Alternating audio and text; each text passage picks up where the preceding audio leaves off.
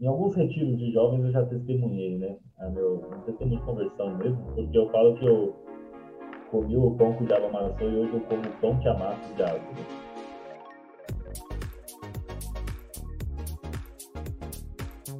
Bom dia, boa tarde, boa noite. Seja muito bem-vindo ao mais um Parábolas, o podcast mais missionário do mundo.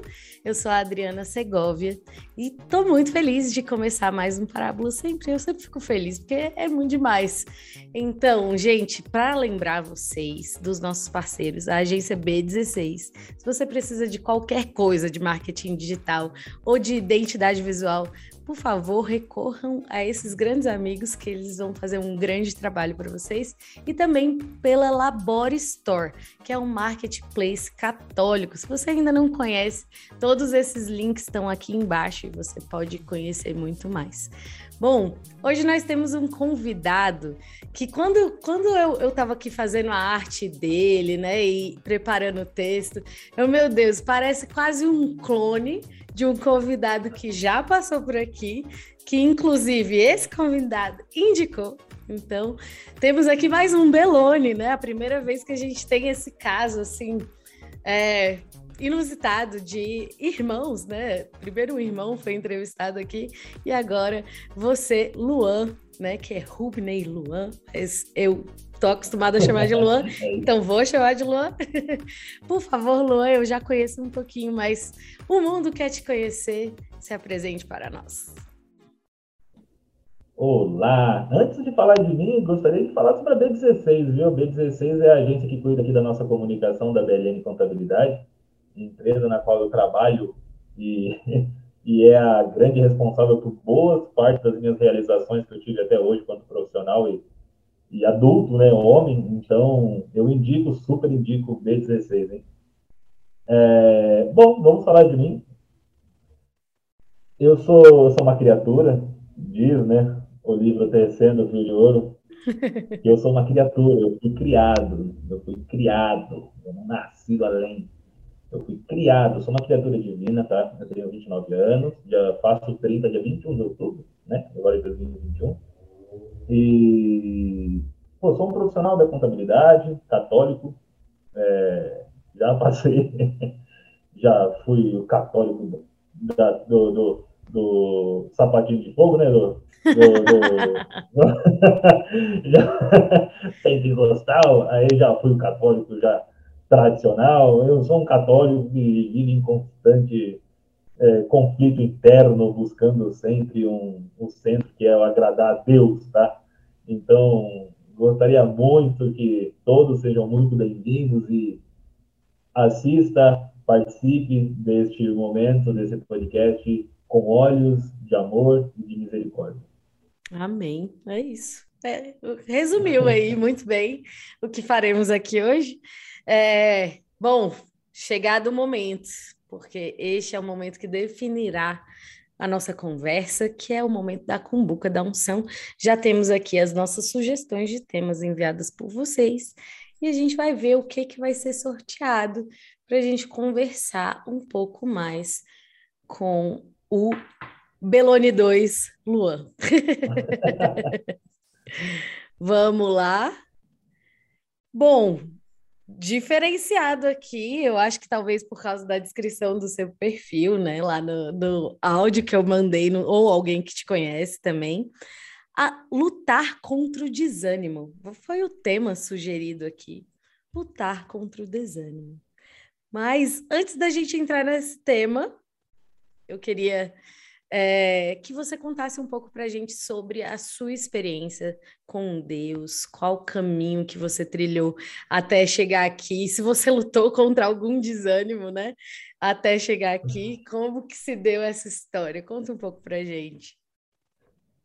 Ah, vamos lá. Eu, eu, eu, eu resumo, em alguns retiros de jovens eu já testemunhei, né? A meu, um testemunho de conversão mesmo, porque eu falo que eu comi o pão que o diabo amassou e hoje eu como o pão que amassa o diabo, né? Diferente de muitas pessoas, ah, minha história foi difícil, mas eu nunca passei necessidade. Eu já. Já, eu, eu sei, eu sei. Eu sei que o frio traz tristeza e a fome traz raiva. Eu sei, consigo, eu consigo saber o que, o que cada uma dessas, dessas dores trazem de, de reflexo, impacto no ser humano, tá? Então, eu sofri é, muito, tive uma infância muito difícil, né? Uma, mais uma adolescente de juventude, pai ausente, é, aqui já vou escancarar, tá bom? Fui, fui usuário de drogas, de todos os tipos de drogas. Já, já tive experiência com, com crime, então já tive um, um lado muito negativo, tá? É, não me orgulho de nada disso, porém, é, foi, foi Deus quem me resgatou no ápice do, do meu. No ápice, assim, da, do fundo do poço. Assim, na hora que eu falei, Pô, daqui eu não saio mais. Eu lembro que na época que eu fiz o meu retiro de jovens, então eu estava, imagina, numa condição de desempregado, eu, eu era traficante, ou seja, eu vendia droga. Isso mesmo você sabia, né? Tá surpreso. eu, eu, eu, eu era traficante, eu era usuário, eu não trabalhava e eu vivia dessa renda. Imagina o, ciclo social que eu tinha, tinha parado de estudar e eu estava seguindo uma vida que a gente chama vida no crime, né? Então você, eu comecei a galgar ali, estava no começo. E, e junto com isso, é, veio também eu sair de casa, fui expulso de casa, minha mãe, minha mãe mandou ir embora de casa, mas também eu era terrível, isso com 17, 18 anos. E, e de repente, aí nesse fundo do poço, tá? Imagina, nessa situação, com 20 quilos a menos do que eu tenho hoje, Nessa situação, o, teve uma amiga chamada Larissa que deu uma ficha de um retiro falando que ia ter um futebolzinho, que não sei o quê, que ia ter uma galera, que ia ser divertido. Aquela ladainha, que, sabe? Só que ela, eu acho que ela é uma das pessoas, de verdade mesmo, assim, é, a gente sempre cita o nome dela, porque naquela mesma casa que ela entregou uma ficha, ela entregou para mais sete e ela ajudou na salvação de sete almas, sete pessoas que estavam sendo iam se perder. E ela simplesmente convenceu sete jovens, tanto que é, esse retiro entrou para a história, que teve um antes e um depois desse retiro, porque nós causamos. Só que como a gente era molecada doida, a gente causou no nosso retiro, só que Jesus veio ao encontro de todos. Então todos passaram por um processo de conversão. Nenhum daqueles que estavam naquela naquele retiro hoje são os mesmos que que eram, é, que eram antes desse retiro. Então, esse retiro é um retiro querigmático, falava muito do amor de Deus, né? obviamente. É, amor de Deus, pecado, Filho Salvador, sabe? E vai seguindo, com o Espírito Santo, aí conversão. E, e a gente nunca tinha ouvido falar nisso, né? Então, foi uma experiência sobrenatural mesmo. Tanto que no ano seguinte o Felipe foi para o retiro, para esse mesmo retiro, e foi a conversão dele, e é o que ele é hoje. Então, o, é, e esse retiro chama Escalada, tá? Escalada São Nicolau, lá de Assis. Então, o, eu posso resumir, tem, tem é muito, eu, tipo, mas eu não quero colocar terceiros assim na, na história. É, eu, eu, eu, eu acabo resumindo. Então, nesse processo, quando fala de superar desânimo, né? Seria a pergunta.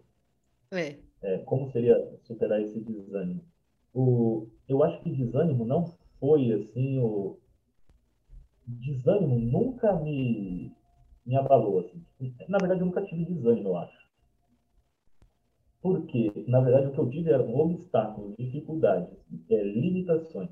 Então, por exemplo, mas vamos ser fiel à pergunta, né? É, podemos dizer que para uma pessoa que parou de estudar, na hora que ela volta, ficar cinco horas numa cadeira é muito complicado. É muito complicado. E ouvindo um professor falando sobre algo tipo muito além daquilo que você está acostumado, a... Porque não dá. Imagina, você fica dois, três anos sem estudar, de repente você senta numa cadeira e cobram de você o resultado de, de gente que já está ali sem parar, que descansa durante o dia, que não sei o que, e vai. Então foi muito complicado no início. E aí eu ali, tanto que eu tive que adquirir um mantra, assim, sabe? um lema de vida, assim, que é o crescer dói. Crescer dói é um negócio que me acompanha muito, porque na hora que tá doendo eu falo assim, pô, não é hora de parar. Não é hora de parar. E geralmente quando chega na dor é, é a limitação. É uma limitação. Então vamos chamar essa desânimo de limitação. Então o, o, a limitação ela é muito relativa. Porque às vezes o que é limitação para mim não é limitação para você. Por exemplo, É, eu também estou admirado com a forma de você conduzir esse, esse podcast. Eu falo, pô, que naturalidade, que legal, como ela se apresenta bem.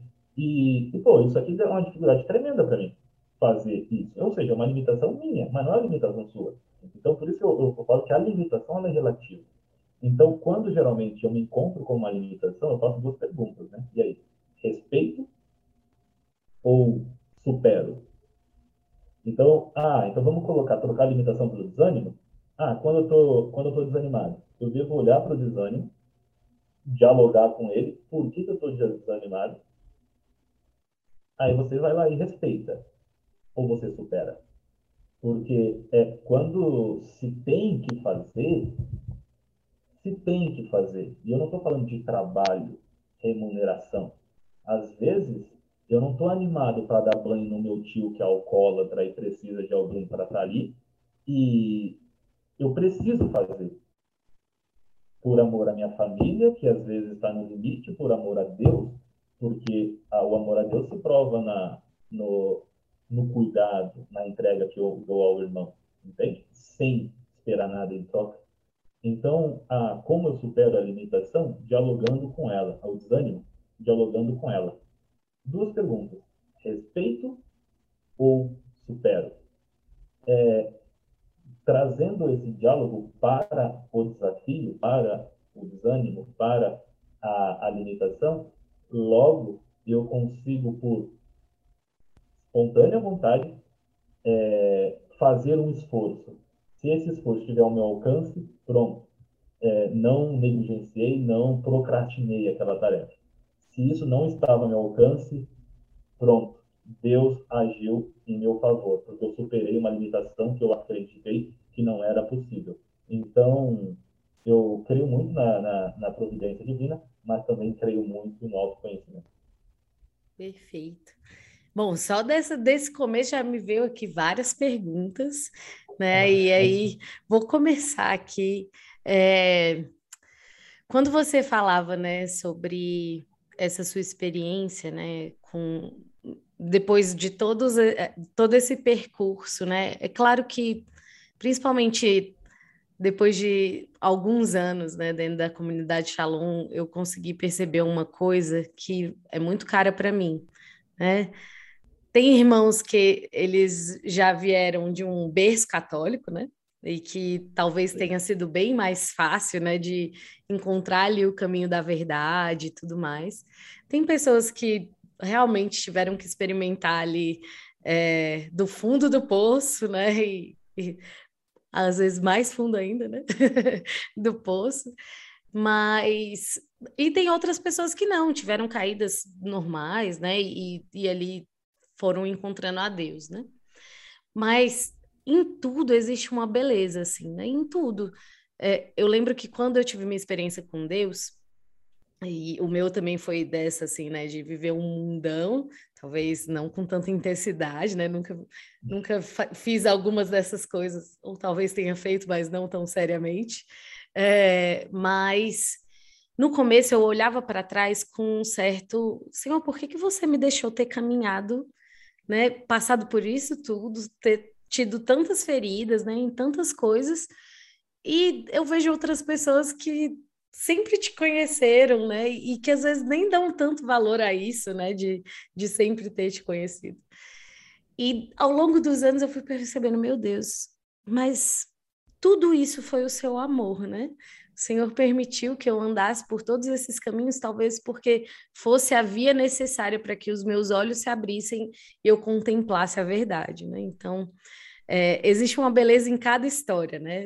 É, e, e por mais difícil, mais é, é, a lama, né, que a gente comeu com os porcos, né, junto com o filho pródigo, assim, às vezes eu me enxergo, né, meu Deus, eu estava lá, né, e o pior é quando eu volto para lá, mesmo depois de ter conhecido a Deus, né, mas é, essa experiência, né, sem, eu sempre tomo cuidado quando eu dou meu testemunho, né, de não dar uma ênfase maior do que deve para esse lado, né? Uh, parece que às vezes o pecado é mais interessante do que a graça, né? Então tem, eu tomo um cuidado, mas é, como é para você depois de ter vivido tu, tudo isso, ter conhecido a misericórdia de Deus.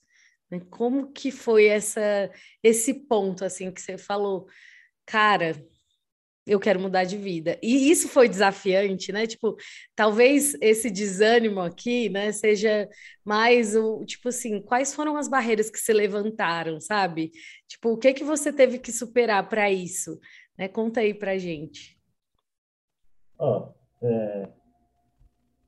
parece, parece clichê, né? Mas eu posso dizer que onde superabundou onde abundou o pecado, superabundou a graça de Deus, né?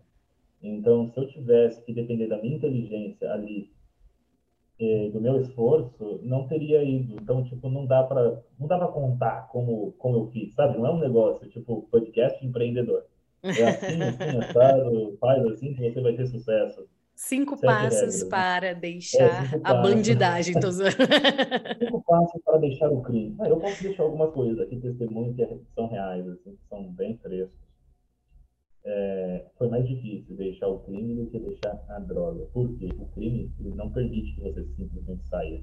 Porque se alguém for preso, no momento em que você está saindo, muito provavelmente você será o culpado. Então, esse, essa saída, ela tem que ser muito bem trabalhada, você entende? Porque você não pode simplesmente sair, ah, agora eu sou cristão, vou denunciar todo mundo que estava na cadeia do negócio, porque é, não estou entrando no, no, no no certo e errado. Não estou querendo falar sobre certo e errado, estou querendo falar sobre a dificuldade de quem está para sair, entende? Uhum. Porque às vezes a gente quer sair e não consegue, não, não é permitido sair. Então, ah, você quer sair? Então tá bom, então. A pessoa não, não acorda no outro dia, sabe? Alguém apaga porque acha que essa pessoa vai, vai, vai denunciar. Então é muito mais sério do que a gente imagina. Na, na droga foi, foi, foi, foi graça, foi graça divina, porque eu saí do retiro, falei, não vou mais, nunca mais ver sabe? Então, tipo, usar cocaína. Então, tipo, tem, tem muita gente que faz o. faz. como chama? Ah, Narcóticos é, anônimos? Internação, isso, faz internação, uhum. toma remédio, faz não sei o quê. Eu tive uma experiência com Deus. Então, é, é como você estava falando, eu não vou enfatizar tanto o pecado, eu vou enfatizar mais a, é como isso aconteceu. Eu me entreguei ao amor de Deus. Então, isso parece romântico, mas uma vez que você tem esse, esse primeiro encontro, é, no primeiro ano foi muito difícil me manter, porque o, o primeiro encontro foi uma paixão. Né? Eu me encontrei com o amor de Deus, mas foi uma paixão que foi combustível para que eu conseguisse chegar até no segundo ano, no, no primeiro ano de caminhada, onde você deixa de ser uma pessoa que é servida e começa a servir. Então, por exemplo, no, eu falo que eu deixei de, de usar cocaína no, quando eu saí do retiro, mas eu, eu continuei a usar maconha, entende? Então, eu ia nas formações. Imagina, eu fui na vigia de entrega, tomei um antes e fui. Mas quantos hoje? Quantos hoje ainda não fazem isso? A gente fecha os olhos e acha que isso não existe. Existe, existe de um monte. Mas não é que essa pessoa é melhor, é pior. Está no processo de conversão dela. Você entende? Então, obviamente que nós, quando trabalhamos com jovens, temos que ter mais sensibilidade e prestar atenção nesses detalhes, porque existe uma responsabilidade na evangelização. Mas Deus escreve a história dele. Deus, ele sabe Deus é o grande gestor, sabe? Deus é o grande coordenador ali. Então, somente Deus sabia dessas coisas. E, e sabe o que aconteceu? No dia da vigília de entrega, na qual eu fui trabalhar, eu falei assim, pô, isso aqui, eu comecei a perceber os dias que eu não fumava e ia para a igreja, e os dias que eu fumava ia para a igreja. Porque olha a minha cabeça, eu fumava e ia para a igreja. Fumava para curtir a brisa dentro da igreja. Olha isso. Então, o, teve um dia que eu fui e eu não senti a presença de Deus. Por quê?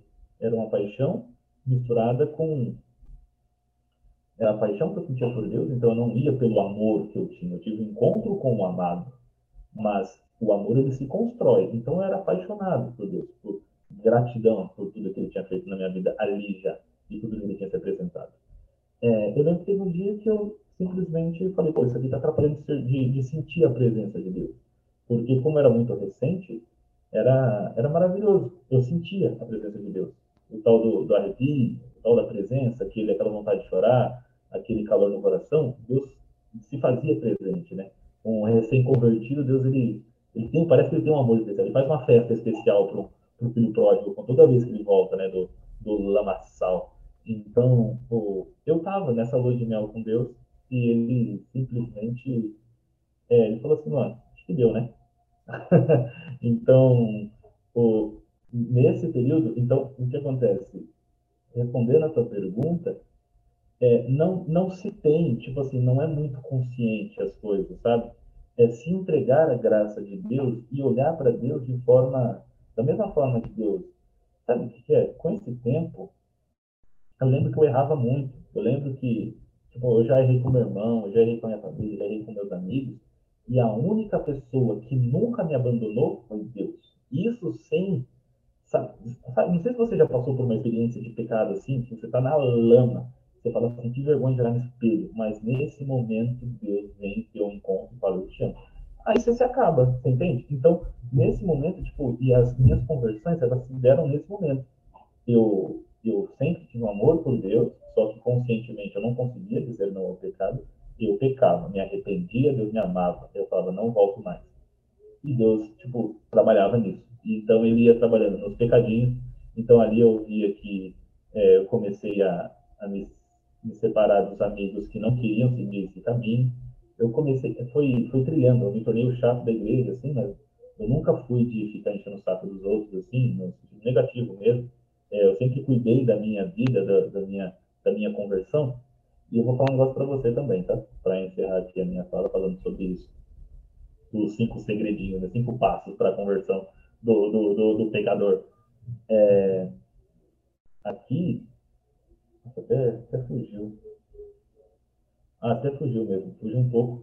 É porque é muito mais você, é, é muito mais olhar para si, assim, é olhar para si e ter uma piedade, e ter misericórdia consigo mesmo, porque sabe, quando você tem misericórdia com você mesmo, você tem com o outro.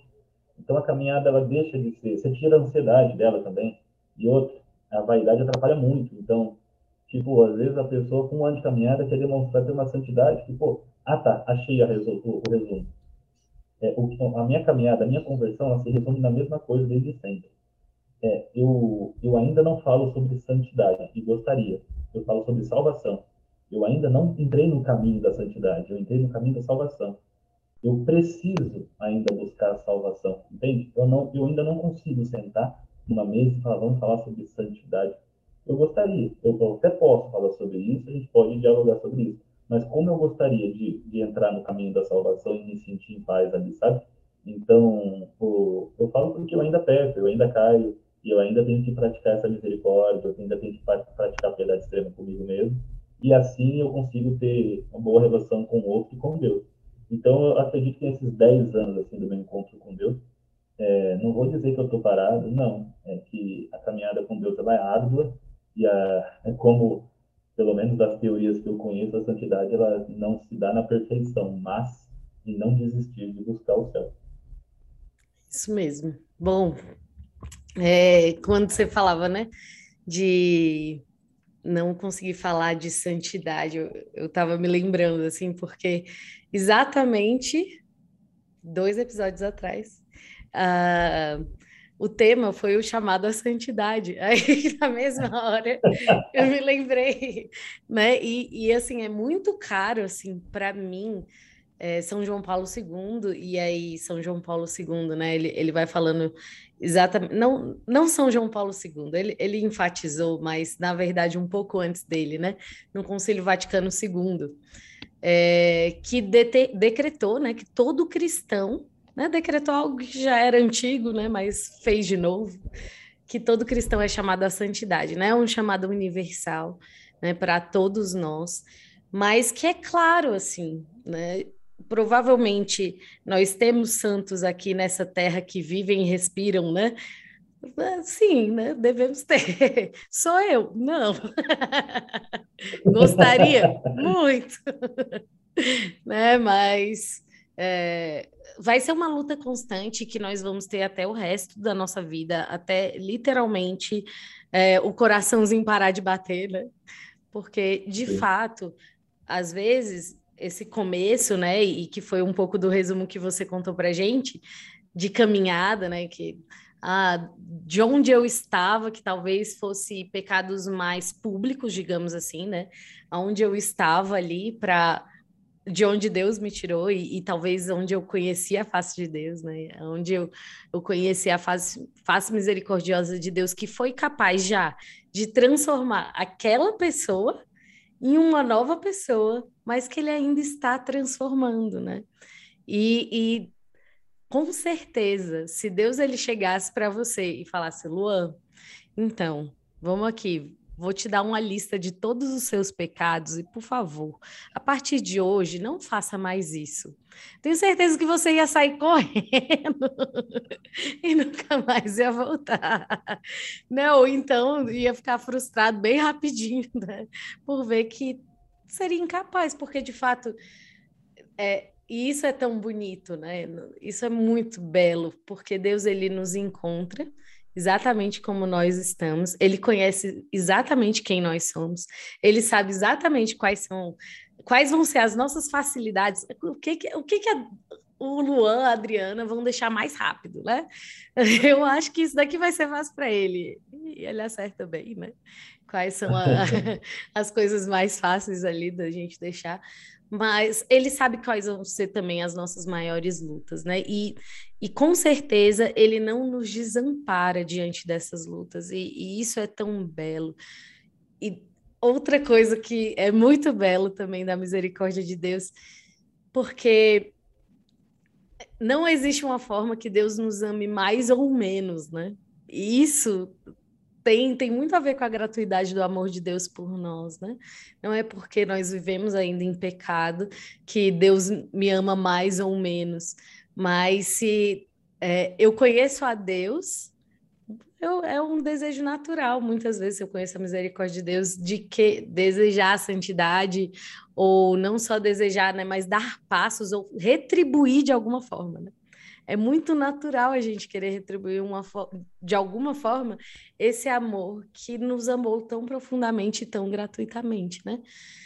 E é isso, assim, vai ser sempre um caminho. Luan, não desista, né? eu, eu tenho certeza que não desistiu e nem, nem é isso, mas é porque. Não dá. É... Não tem como. É, não tem como, mas é porque é quando é você falou, é parecia. É, não, parecia assim que foi uma fala, né? Eu posso ter entender, entendido errado, né? Mas como algo ainda distante, né? A santidade como algo ainda muito distante da sua realidade, mas que, cara, é, é exatamente vivendo bem o hoje que você vai chegar na santidade, né? E, e é um passo de cada vez, né? E, e o que importa mais vai ser como você vai morrer, né? E aí, por isso, nós não sabemos a hora e o lugar. Precisamos fazer o hoje, né? Viver bem o hoje, assim. Mas, enfim, né? Voltando aqui à nossa conversa. É... Uma outra coisa que me chamou bastante atenção é hoje você tem um serviço né, dentro da igreja que dá um auxílio aí, né? Digamos que para as pessoas que estão sofrendo algum desafio é, na vida pessoal, né? E como é esse serviço? Você lida com esse desânimo, desânimo, talvez do outro também, e de alguma forma você ajuda essas pessoas? Diga aí. Nossa, é verdade. Legal que você linkou uma pergunta com, a, com o carisma, né?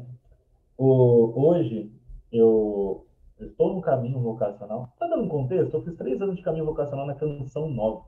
Ah, que e legal, não sabia. Eu percebi que não era. É, no terceiro ano, eu, eu falo que a minha experiência faltou ar.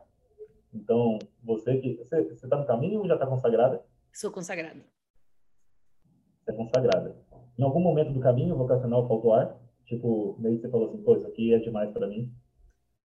Na verdade, quando eu entrei na comunidade, eu já, assim, conhecia a comunidade, eu já trilhava um caminho dentro da igreja, o que ajudou bastante. E quando. É, teve, teve um momento assim, durante uns quatro meses, que eu já estava fazendo parte, participando do grupo de oração, já me interessava pela comunidade, já me sentia atraída. Eu falei, cara, eu não vou conseguir, não, isso daqui não é para mim. É muito exigente esse caminho, ele é muito bonito, mas não vai dar. Aí eu chutei o balde assim, muito longe, quatro meses, e voltei com meu baldinho triste depois. Assim. Alguém pode me acolher de novo? mas é, durou quatro meses. É, para mim não foi, mim, não é que não foi bem assim, né? Para mim faltou ar mesmo, assim. Falei, pô, daqui não passa. Então eu uhum. cheguei até, pensar se era uma limitação minha, porque a comunidade dizia assim, e como é que eu vou dizer não? Geralmente, o pessoal que entra num caminho vocacional entra por amor, paixão à igreja, à missão, e quer ter uma vida consagrada e vai. Entende? Geralmente sente também ali. E eu sentia, eu amo a canção nova, assim, sabe? É, é parte, é muito do meu carisma se dá graças à, à canção nova. Muito do que eu tenho de, de coisa de literatura, de experiência sobrenatural, foi lá na, na, na canção nova. Eu vou lá fazem oito anos que eu frequento anualmente, religiosamente mesmo, carnaval, PHN, é, e aconteceu que eu não, não, não, não consegui, meio que faltou ar, foi essa a experiência. Falei, daqui eu não passo, se eu passar, não, não, não vou conseguir andar. E, e nisso eu vim para. Fiquei com um ano assim para discernir, assim, com um tempo para discernir. Fiquei, tirei o pé do acelerador. Falei, pô, se a canção nova, que é a quem eu amo, né, que eu nasço apaixonado, não foi, será, qual será que é a minha vocação? E eu gosto muito de trabalhar, viu? É, gosto mesmo, assim, tipo, gosto muito, tipo, do, do, da função do trabalho, tipo, o trabalho dignifica o homem, a sociedade, o trabalho em si, não estou falando de dinheiro, falando de trabalho, eu gosto bastante, trabalho bem feito, é, isso é, é divino também, vejo muita beleza nisso, e vejo muita honra, honra, brilho, é, mas aí eu conheci um, conheci não, né? Eu fui, eu fui atraído por uma comunidade chamada Pietá. Essa comunidade católica, Pietá, ela é, ela fica na, na zona rural de Assis, ali no cidade de Mota. E ela é de 1999. Ela é relativamente nova, essa, essa comunidade. E o carisma é piedade extrema. Então, o carisma é piedade extrema, tanto que tem como o santo baluarte São José Moscati, que é um doutor, e é o doutor da caridade, é o santo da caridade, que é um santo que... É, tem um livro, tem um filme dele, é maravilhoso no YouTube, é incrível. Ele é um, um... Ele vivia realmente para o outro, né? Ele entregou o teu trabalho, entregou a tua vocação, a tua vida, os seus bens em prol da, do bem-estar, né, da vida do outro, da caridade, na essência. E essa comunidade, ela, ela me chamou muita atenção por conta do carisma dela, piedade extrema. Piedade extrema para uma pessoa que eu sempre dependi muito da misericórdia de Deus, então eu falei, pô, piedade extrema? O que é piedade extrema? E eu fui conhecer essa comunidade. Como que eu fui conhecer essa comunidade? É, minha mãe, portadora de doenças, a gente chama de portador de sofrimento emocional, tá? Então a pessoa porta um sofrimento, não necessariamente é uma doença, não é uma patologia. Talvez é somente são é um momento da vida da pessoa que se bem cuidada, bem tratada, bem acolhida, não vai para frente. Então, ela não é uma doença, assim podemos dizer. Portador de sofrimento emocional. Uhum. Aí, às vezes, é depressão, síndrome do pânico, borderline, é, bipolaridade, ansiedade, pânico. É, todas essas, essas doenças emocionais que, que a gente. Essas, que estão acometendo tanta gente né, nos últimos tempos. E ali eu fui levar minha mãe. Minha mãe estava. Minha mãe era uma dessas portadoras e, e é engraçado que já fica uma mensagem para todo mundo que está ouvindo aqui. E se, e se você chegou agora, é, muito provavelmente essa mensagem é para você. Que, opa, até a Síria por aqui. É, se você acompanha um doente, muito provavelmente você também esteja doente. Essa foi a mensagem que a pessoa que me acolheu disse. Então eu falei, a pessoa falou assim, você quer fazer a triagem, você quer também, você também precisa de cuidado? Eu falei, não, tá tudo bem, eu vou trazer minha mãe. A pessoa falou assim, olha, repito, quem acompanha o doente, geralmente também está doente. Eu falei, então tá bom, vamos lá. E eu passei pela triagem. E nessa triagem foi diagnosticado que eu sofria de uma doença emocional também. E ali eu fui, ali naquela época eu era todo religioso, estava no caminho vocacional, estava, tipo, tinha acabado de sair, na verdade. E eu peguei e fui levar minha mãe ali, e ali eu comecei a amar a gen... como podemos dizer, esse amor é, gratuito e genuíno que as pessoas tinham para mim e não tinha câmera em volta, não tinha rede social, não tinha status. Se você vai lá, você tá achado de doido. eu falei, tipo assim, você vai nessa comunidade, você é tipo, mais um louco, sabe? É uma comunidade que sofre preconceito. Então, é tipo, católicos têm dificuldade de aceitar que estão sofrendo de doenças emocionais e buscar dentro da própria igreja é, missionários que estão capacitados e ungidos para isso. Então, ali eu comecei a. a foi um amor, tá vendo? Só de falar assim, eu encho o de lágrimas, porque é um amor que começou a, a me tomar e eu vi que eu poderia somar de uma forma, tipo, porque não tinha jovem, não tinha homem, sabe? Praticamente parece que só mulher é, busca ajuda, parece que é, só idoso, adulto, é, deixa como última válvula de escape. Então, hoje, é, houve ali, é, eu já tinha um paixão um amor pela igreja, pela tradição, pela palavra, pelo Santo Sagrado Magistério, e ali eu procurava é, um sentido para minha vida, e não que eu não tinha, mas sempre tem algo maior. E para mim não faz sentido eu gastar minha vida se não tiver Deus envolvido. E, naquele, e no caso dessa essa, esse encontro com a Pietá, que com essa piedade extrema, ela me acolheu com esse amor e de lá para cá eu entrei no caminho vocacional, então faz parte do caminho vocacional da comunidade o Tecendo Fio de Ouro. Então é um trabalho de, de tecer o próprio a própria vida, né? tipo, Ordo, Ordo, Ordo, é? Ordo Amores, o que é? Ordo Amores. Ordo Amores, é, direcionar tudo para amor. Então, eu faço terapia fazem cinco anos, eu já passei pela casa de acolhimento para acolher a minha criança, para acolher, é, sabe, é, todo esse sofrimento que eu tive na infância foi trabalhado emocionalmente, falando de forma muito madura e adulta.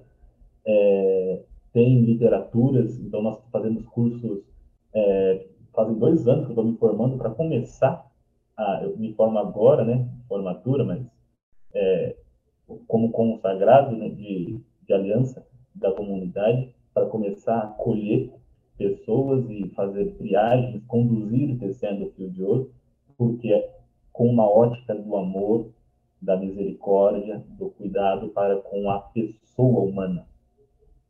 Com a pessoa humana, sabe? Tipo, o foco na sua limitação. Tipo, não adianta querer esconder, porque Deus já derramou a unção sobre mim e eu sei que você precisa de ajuda, sabe?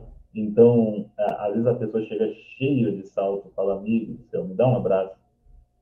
Não precisa, sabe? Tipo, tira esse sorriso do seu rosto e tira essa máscara de fortaleza que você tem, porque você está precisando de cuidado. Vem cá e, e me abraça, porque eu estou aqui para te amar e te acolher.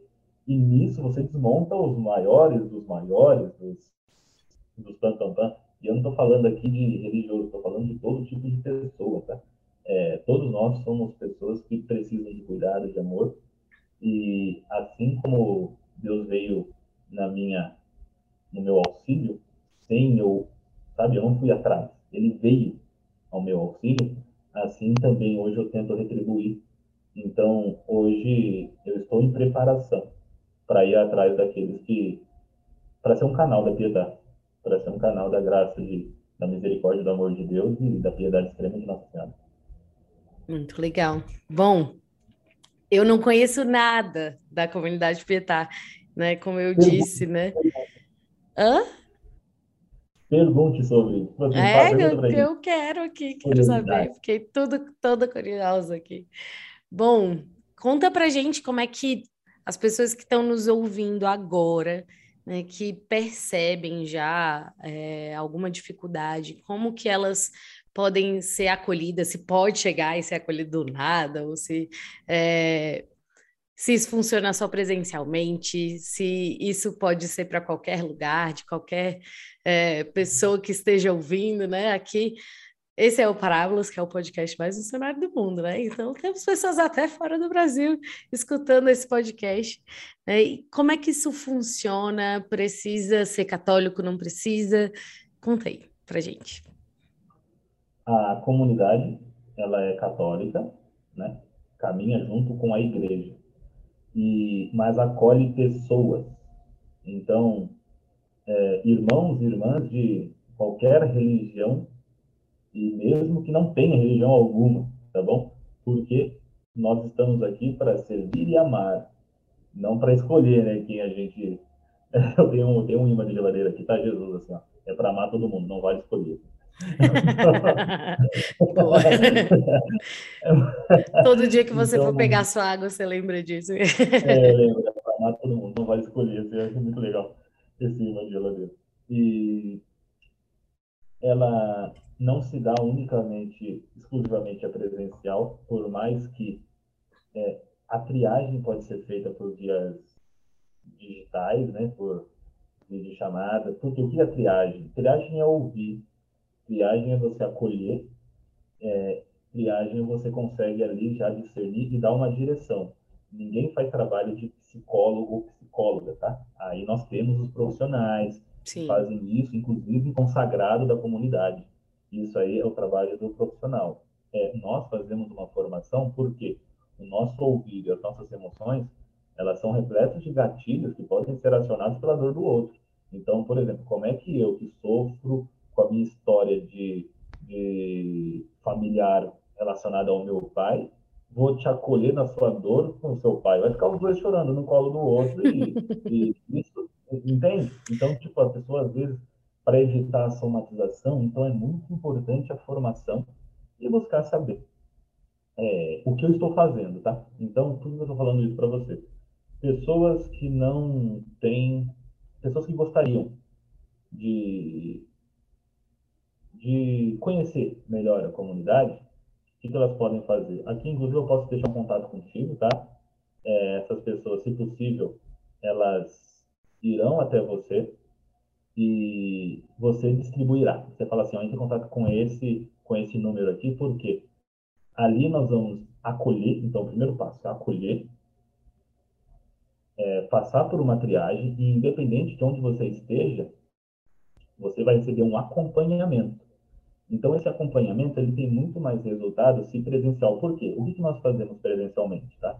É, aqui a gente está falando de o mundo não, não se baseia em jovens que estão conectados o dia todo, que trabalham, que têm muitas obrigações, que fazem universidade, que estão na faculdade, que dormem pouco, que, que é vaidoso, que, que não está tão magro quanto deveria. O mundo não é esse. Tem muito mais gente com muito mais, é, muito mais amplo, né, os desafios do dia a dia de cada pessoa. Então, o, pensando assim no, no geral, nós temos núcleos. Então, temos núcleo em Curitiba, assim, temos no Lins, eu estudei em São Paulo agora, recentemente. Temos vários, é, em várias cidades do Brasil, tem núcleo da Pietà. O que acontece nesse núcleo?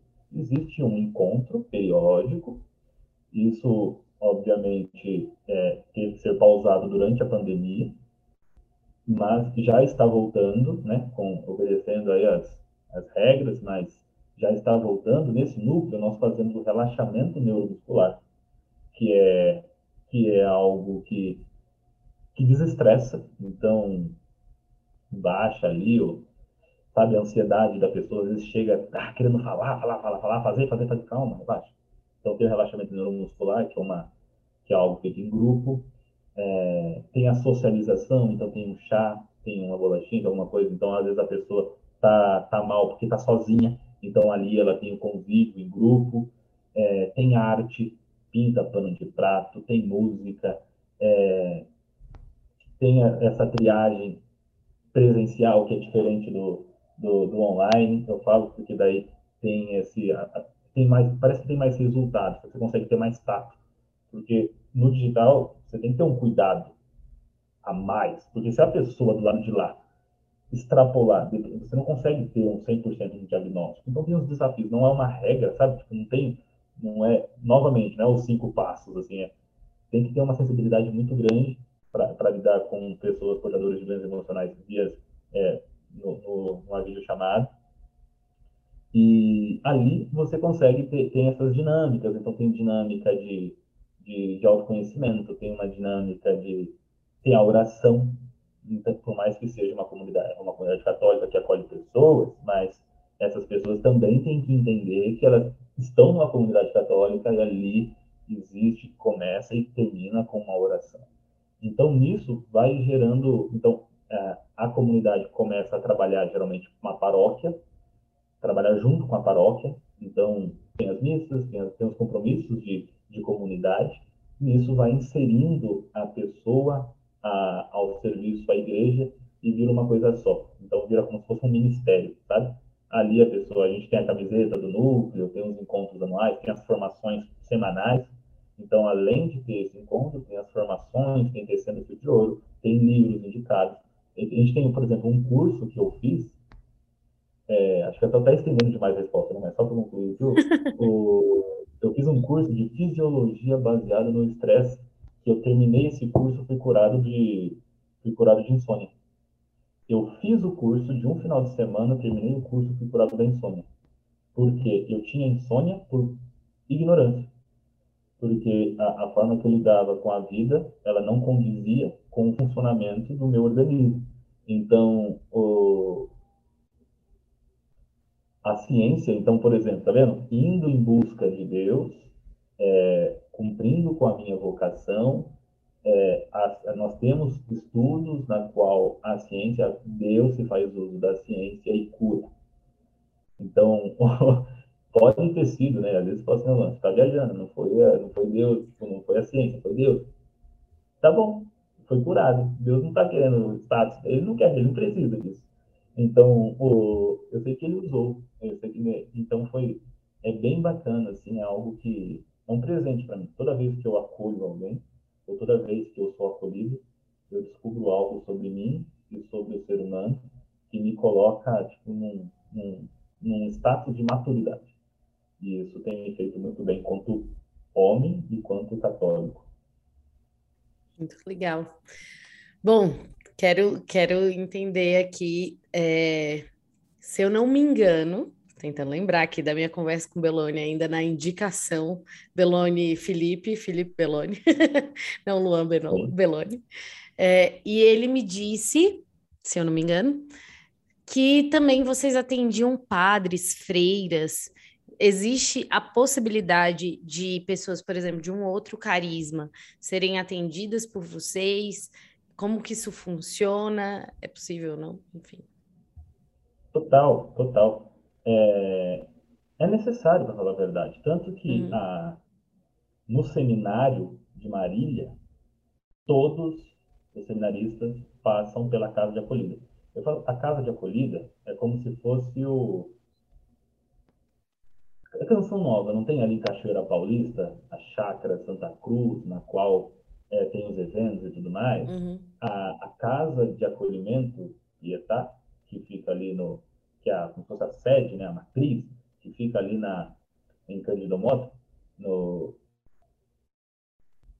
ali no, no, interior ali, essa, essa casa, ela tem um retiro. Esse retiro dura tem retiro curto e retiro longo, que a gente chama, né? De 5 ou de 10 dias, né? 11 dias. Então, esse retiro, ele, hoje, eu fiz, tá? Eu passei. E, infelizmente, hoje a gente, hoje é uma necessidade para todo mundo, para 100% das pessoas. Por quê? Porque a gente não vem formado da base. Aí você fala, que base? Os seus pais deveriam ter sido trabalhados no namoro, entende? Então, não é um negócio que, tipo, ah, você pode ter nascido da igreja, mas se os seus pais não tiveram essa graça, muito provavelmente você vai trazer feridas emocionais e até mesmo de limitações dos mesmos. Que, mesmo te amando profundamente, ainda é, pecam na formação do ser humano, tá? Não do ser humano quanto religioso.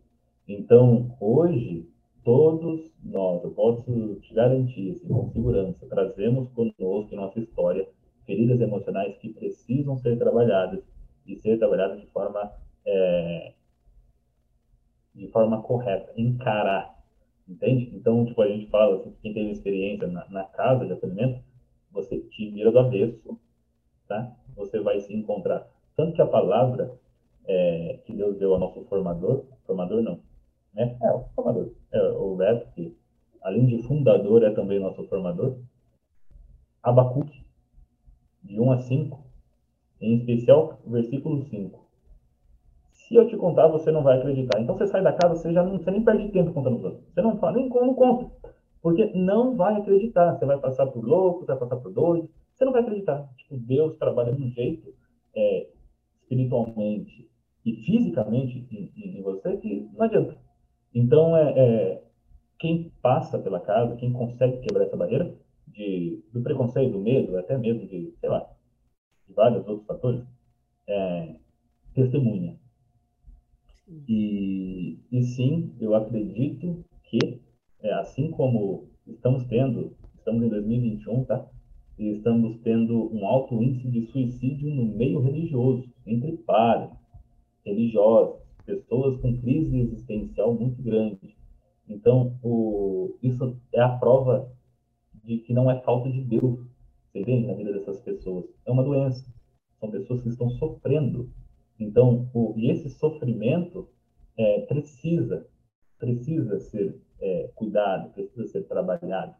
E, com certeza, a Casa de Acolhimento Pietá é o lugar ideal para que pessoas é, de qualquer comunidade, de qualquer religião, de, sejam cuidadas, tá? Porque ali elas serão amadas e acolhidas. E, obviamente, né, trabalhadas. Muito legal.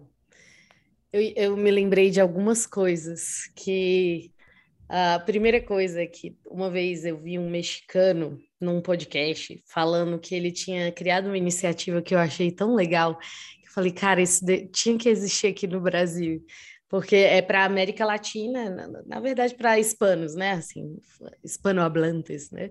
E aí ele, se eu não me engano, o Instagram é solo no puedo, né? Sozinho não posso. E esse Instagram eles criaram no intuito de que as pessoas pudessem é, mandar assim o pedido, assim, tipo uma triagem, passar por uma triagem, mas não era bem uma triagem. É que eles iam identificar qual é a sua cidade, né? É, pra, e qual a sua necessidade. Então, mais ou menos uma triagem, e aí eles indicavam um profissional e um diretor espiritual. Eu achei isso meu Deus, fantástico, né? Muito legal, porque abrangia, primeiro, que muitos países, né? E também eles iam cadastrando os profissionais, né? Eu achei isso uma iniciativa muito boa, né? Porque ao mesmo tempo, como você ia falando do preconceito, né? É, tem até uma novidade do Parábolas que ele ainda vai ser lançado depois, provavelmente, desse episódio. Mas que a gente vai pegar alguns temas e vai temas difíceis e complexos e às vezes não muito é, trabalhados assim. É, e tentar desvendar os mistérios, né? E, e, um dos temas que nós vamos falar, né, já está até gravado, falta ser editado, que é sobre a ansiedade. E quando eu estava conversando com a é, com uma amiga, ela, é, ela é psicóloga, é, a gente falava sobre esse preconceito, né? Eu me lembro que quando eu era pequenininha, numa, pequena não, adolescente, numa discussão com a minha mãe, eu acho até que eu falei isso na gravação. Uma discussão com a minha mãe, eu falei: "Mãe, eu preciso de um psicólogo. eu estou ficando louca com um monte de coisa que tinha acontecido. E aí ela começou a chorar, minha filha não é louca, você não precisa não, né? E começou a chorar, assim. Nunca, nunca fui, acabei não indo, né? Já fiz o caminho todo, orda... todo não, faltam alguns, ordo-amores, né? O que me ajudou muito, e na comunidade é muito caro para nós também, na comunidade Shalom, é, esse caminho humano, né? De, de você realmente não existe só um ser espiritual, mas de fato existe a pessoa. Eu acho esse termo engraçado, né? Porque ele é meio redundante, mas a pessoa humana, né? Não só uma pessoa espiritual, de fato tem a pessoa humana que ela precisa ser trabalhada na sua inteireza, porque de fato é, nós só conseguimos dar, né? Seja a, sei lá, se eu, eu, eu sou casada, eu só consigo dar inteiramente o meu ser ao meu marido se eu tenho o meu ser inteiro para dar para ele, né?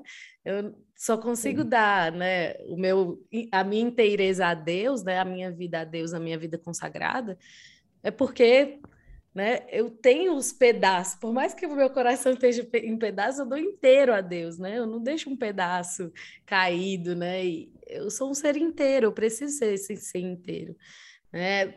Uma, uma vez numa pregação da Emir, que é a cofundadora da comunidade Shalom, ela citou uma pessoa que eu não lembro, perdão pra, pela minha falta de lembrança, mas ela falava a seguinte frase: Deus ele ele aceita um coração em pedaços, mas ele não aceita um pedaço de coração. Então é muito importante, né, esse, esse movimento assim de realmente reunir os cacos e dar a Deus, né? Reunir os cacos que seja, né, e dar ao, ao outro, né? E enfim, dentro dessa realidade, né, desse, dessa questão, assim, de que a gente realmente precisa falar sobre isso, eu acho que é, é um, um tema ainda muito pouco falado no nosso meio, às vezes até mesmo que, ah, Deus ele, ele pode curar essa condição. Claro, Deus pode curar essa condição aí que você está passando, essa doença, seja mental ou física, mas claro que Deus pode curar. Mas será que essa é a via mesmo? Será que ele não quer que você passe por mãos humanas? Né? Será que ele não quer que você conheça a misericórdia dele através de uma pessoa, através de um profissional? né, que vai te. É, é, a, é a mesma coisa, estou com uma dor de cabeça. Deus pode curar? Pode, mas às vezes vai ser necessário que eu tome um remédio. e amém, né? Não tem problema nenhum, né? Em tomar esse remédio. Né? Então, desde toda a eternidade, inclusive com chás, começou com chá, né? De alguma coisa aí para curar, sei lá, chá, sei lá de quê para curar uma dor de cabeça, ou seja lá o que for. Né? Então, é um, é um tema que precisa ser muito mais falado, e eu acho que muito mais. E eu fico muito feliz que uma comunidade assim é, tenha profissionais né, vinculados a ela que podem dar auxílio, né? É, tem muitos consagrados da comunidade que são psicólogos, por exemplo, né? Mas eles não, não tem esse serviço dentro da comunidade, né? Tipo, é, uma, é a profissão deles, né? Diferente um pouco. Mas muito legal, fiquei muito feliz, assim. E é eu acredito que vocês, você pessoalmente já deve ter tocado em muitas vidas que às vezes te remeteram a, a sua própria história, as suas próprias limitações, né? E eu queria que você falasse um pouco sobre isso, assim, como que é tocar na vida do outro, Nossa. como que é, enfim, isso aí. Ó, lá na casa de acolhimento, você fica. Não é um retiro espiritual, né? É só recordando aqui, lá na casa de acolhimento, não é um retiro espiritual, por mais que seja uma uhum. comunidade católica, é um retiro, de... é um retiro terapêutico, entende? E, e, nesse, nessa casa de acolhimento é separado nos quartos masculinos e quartos femininos. E quando eu falei para você que eu era, eu tinha, eu era portador de uma, de uma doença emocional, né, de um sofrimento emocional, na verdade, eu estava falando de um negócio chamado extrema raiva. O que é extrema raiva? Aqui a gente fala, o que é, o que é depressão? É uma extrema tristeza. É uma tristeza muito além da, da, da conta que a pessoa é, foge, né, foge do normal. É algo hoje, amanhã, depois, depois, depois, depois, vira algo biológico, vira uma patologia, vira uma doença. Então, tem, eventualmente nós estamos, quem aqui nunca é, tipo, eu vou até vai, dar, dar, dar um dislike aí no, no, no, vídeo quem, quem nunca teve uh, um, um, dia triste, assim, né? Tipo, se você nunca passou por um dia de muito tristeza, assim, você quis desligar tudo, assim, se trancar no quarto, pode dar um dislike. Mas o oposto também, né? Dá um curtir aí, caso você tenha passado por um Gostei. Muito Técnica de marketing, assim, na emoção. Tô zoando. Não, não eu, é, é, porque é real, assim, então, o, é, é só para saber, saber separar, porque ah, não é porque eu tô triste. Sim, eu tô brincando, tô brincando.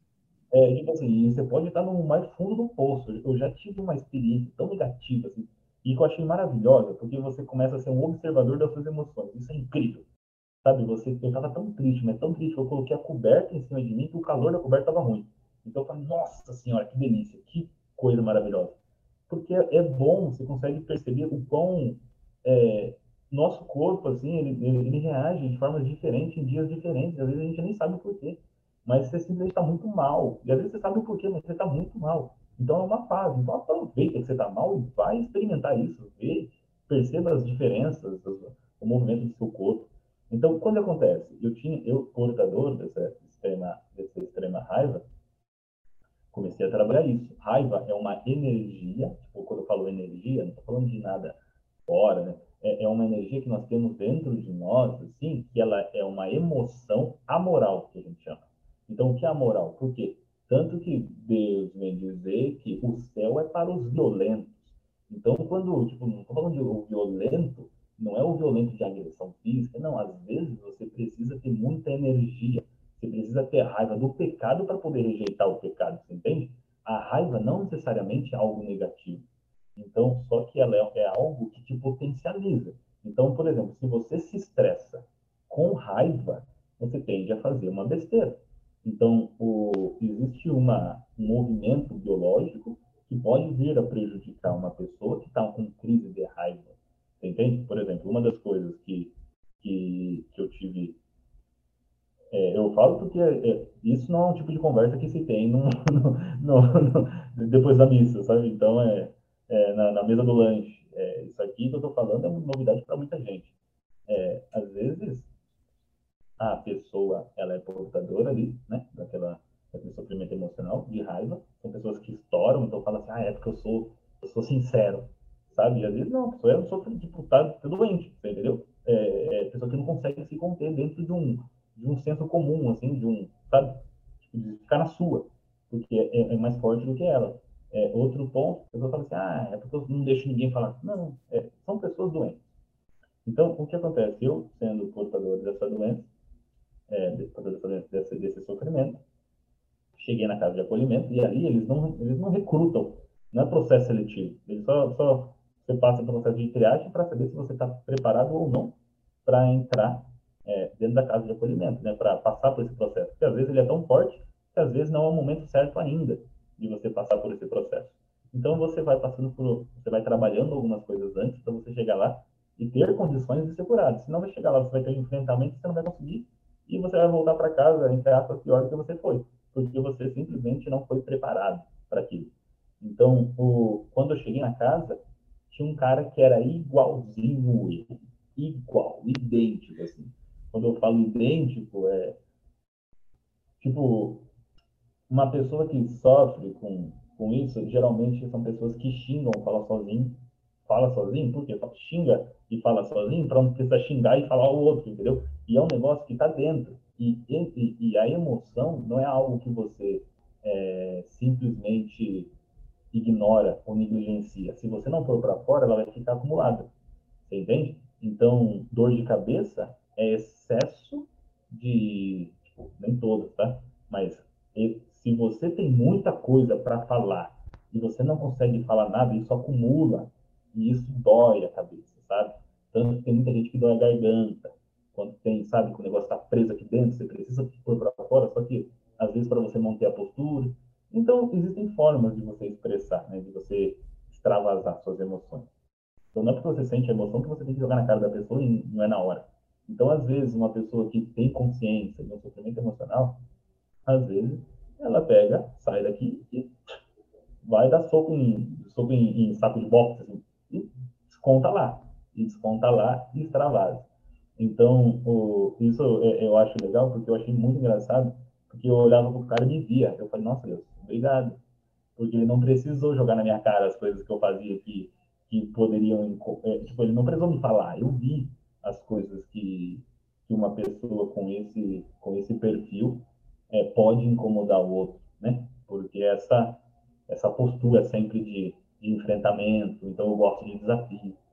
Outro ponto é que isso, geralmente, por, por conta do sofrimento, tipo, da, da, da, raiva, e aí entra nessa questão de história, é, eu tive que passar por um processo de superação muito grande em várias áreas da minha vida.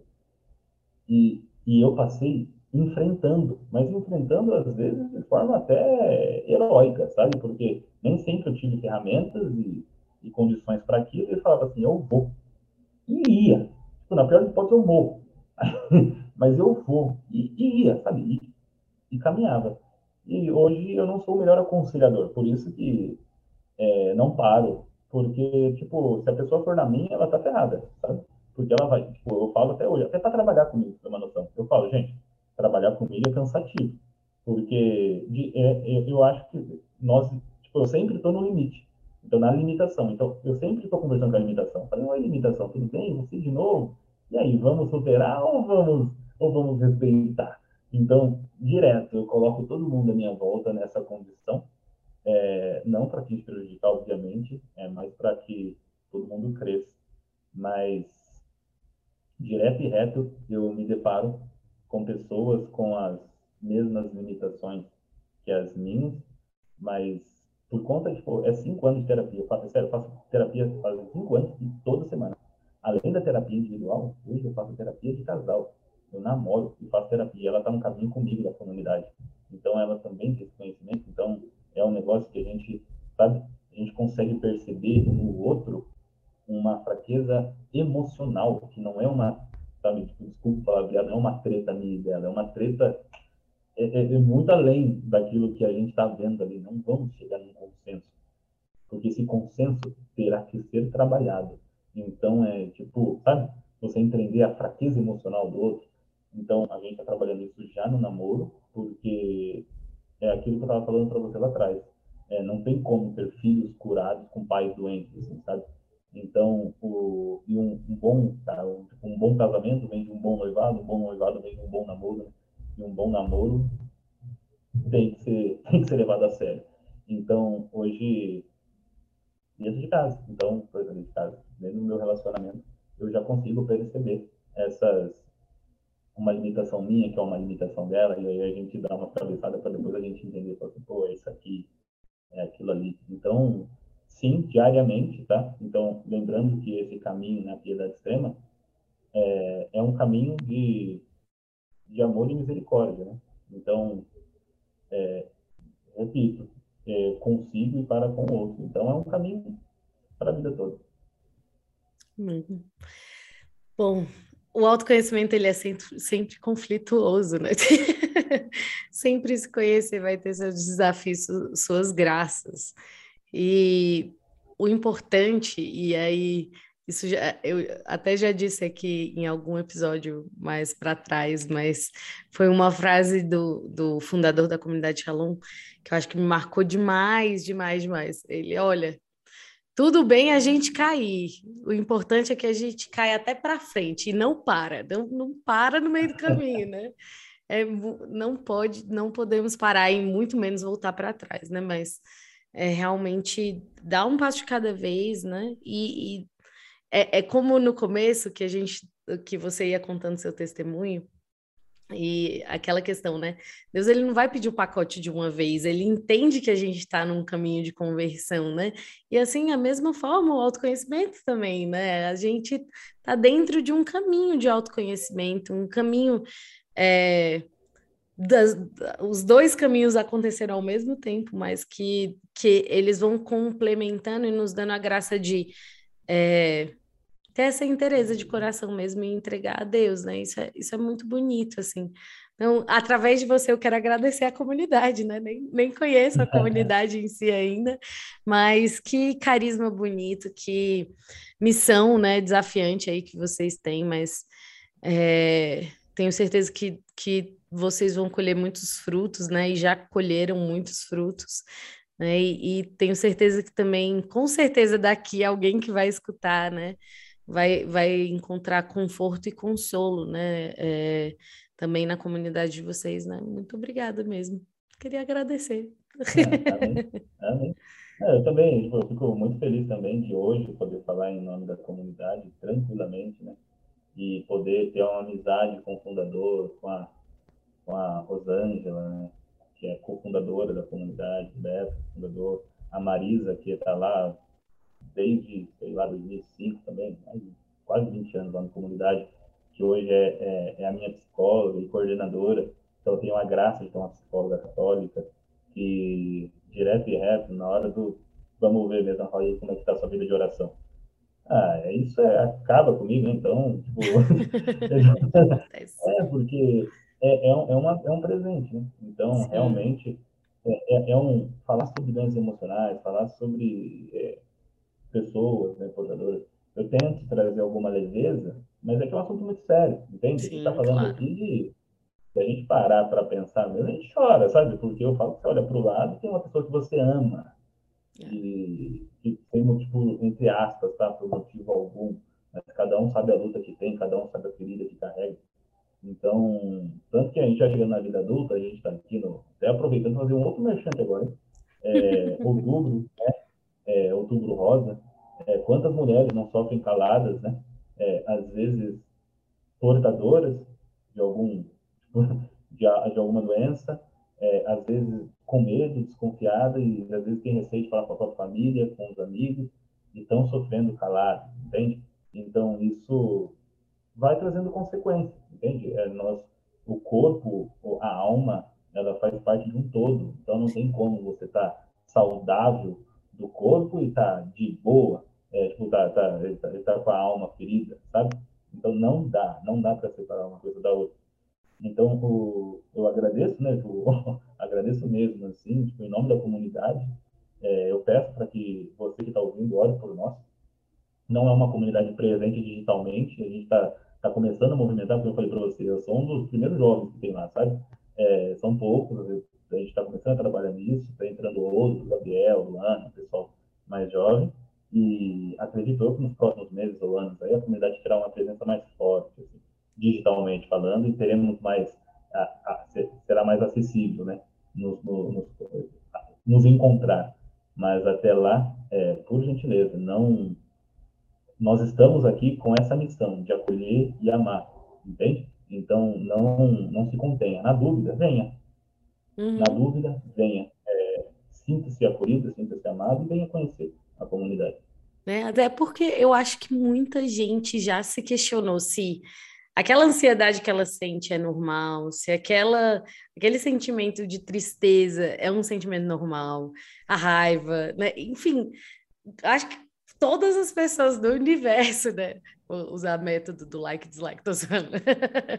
Mas todas as pessoas do, do universo já se questionaram, cara, será que isso tudo aqui é normal, né? Se, será que eu, eu tenho alguma doença psicológica e, e, não sei? Ou até mesmo o não se questionar pode ser um problema, né? Tipo, cara, tem, tem, eu com certeza tem gente que não se questiona e fica vivendo uma ilusão, assim, né? De, ah, eu sou assim. Cara, quem te disse? Será mesmo? Né? Vamos, vamos, vamos amadurecer, né? Assim, e, e se reconhecer, e não, não, não tratar essas limitações como algo irreversível, né? Ou que não pode ser cuidado, né? Enfim. Agora chegou o momento do desafio. É, por favor, Luan, qual é a parábola desse episódio? A parábola desse episódio? Eu, como um contador, né, já que meu irmão usou a parábola do pescador, ele é pescador também, né? Eu vou usar uma parábola do contador. É... Assim como não existe uma economia saudável sem uma empresa e uma sociedade saudável, também não existe um corpo curado com, com seus organismos, é, podemos dizer que doentes. Não tem como uma economia ser saudável é, se as empresas estiverem doentes, ou seja, as empresas têm que ser prósperas para a economia ser próspera, uma nação ser próspera. Assim como não tem como um corpo ser saudável se é, seus órgãos, se as suas emoções estiverem doentes. Então, o, tendo essa visão como contador, eu trabalho com empresas. Então, qual é a minha função? Mudar o mundo? Não, mudar é, o mundo das empresas na qual eu estou envolvido. Então, a minha função na Terra como contador é fazer com que as empresas na qual eu trabalho e tenho acesso prosperem. E trazendo para o mundo físico, é, cuidar das pessoas, para que essas pessoas tenham uma vida e uma vida em abundância. Trazendo para o reino de Deus, eu estou fazendo a minha parte como ser humano e quanto, e quanto cristão católico. Não tenho, eu ainda não tenho a intenção de mudar o mundo, eu só faço questão de ser melhor e ser uma referência, é, uma seta para aquelas pessoas que estão à minha volta, para as pessoas que pertencem ao meu mundo. Então, fica aqui essa parábola para que essa pessoa que está ouvindo não procure a missão grande, antes de cumprir com uma missão tão pequenininha que é fazer a sua parte na Terra. Amém. É onde você está, na verdade. Né? Isso mesmo. Muito bom, muito boa a parábola do contador, arrasou na parábola fez do sentido? contador. Fez sentido, fez sentido ah, demais. Mas faz sentido, né? faz sentido, sim, com certeza. Bom, então, Luan, por favor, para que também as pessoas que estão nos escutando possam mergulhar né, nessa experiência que a gente partilhou aqui, por favor, conduza uma breve oração. Vamos lá. É, vou conduzir uma oração e vou dar um contexto, tá? É, final de semana eu fui na, na missa, no domingo, e ali eu me deparei com uma liturgia forte, e essa, e durante a, a homilia, na verdade, do padre, ele conduziu de uma forma que tem me incomodado positivamente. Essa oração é, vem na direção dessa palavra que eu ouvi na missa neste domingo. Senhor Jesus, eis aqui o teu filho, querido, amado por ti. Eu venho aqui pedir o teu auxílio, o teu socorro e a tua misericórdia. Senhor Jesus, me ajude a caminhar, me ajude a discernir, me ajude a escolher o que é da tua vontade Senhor Jesus, eu sou um homem limitado, eu sou uma pessoa limitada. Mas eu abro meu coração para que o Senhor venha preenchendo de dentro para fora cada lacuna, venha preenchendo cada espaço, cada cômodo desse coração. Senhor Jesus, dai-me um coração igual ao teu. Eu tenho vontade, eu tenho querer, mas só a tua graça me basta. E somente contigo eu conseguirei ser luz, eu conseguirei cumprir com a minha missão. Senhor Jesus, eu não sei exatamente qual é a minha missão, mas eis-me aqui. Faça-se em mim segundo a tua vontade. E assim eu peço, Senhor, para que o Senhor venha em socorro e em auxílio de todos que estão nos ouvindo, por todas as pessoas que estão sofrendo com doenças emocionais, que estão caladas, estão sofrendo quietas. Senhor Jesus, vem em auxílio de todas as pessoas com pensamentos suicidas, com todas as pessoas com feridas emocionais, psíquicas. Senhor Jesus, pegue no colo e traga até o colo de sua mãe, Nossa Senhora de Pietá, para que nós possamos acolher e amar e testemunhar o seu amor aqui na terra. Amém. Bendito seja Deus. Muito obrigada por essa oração.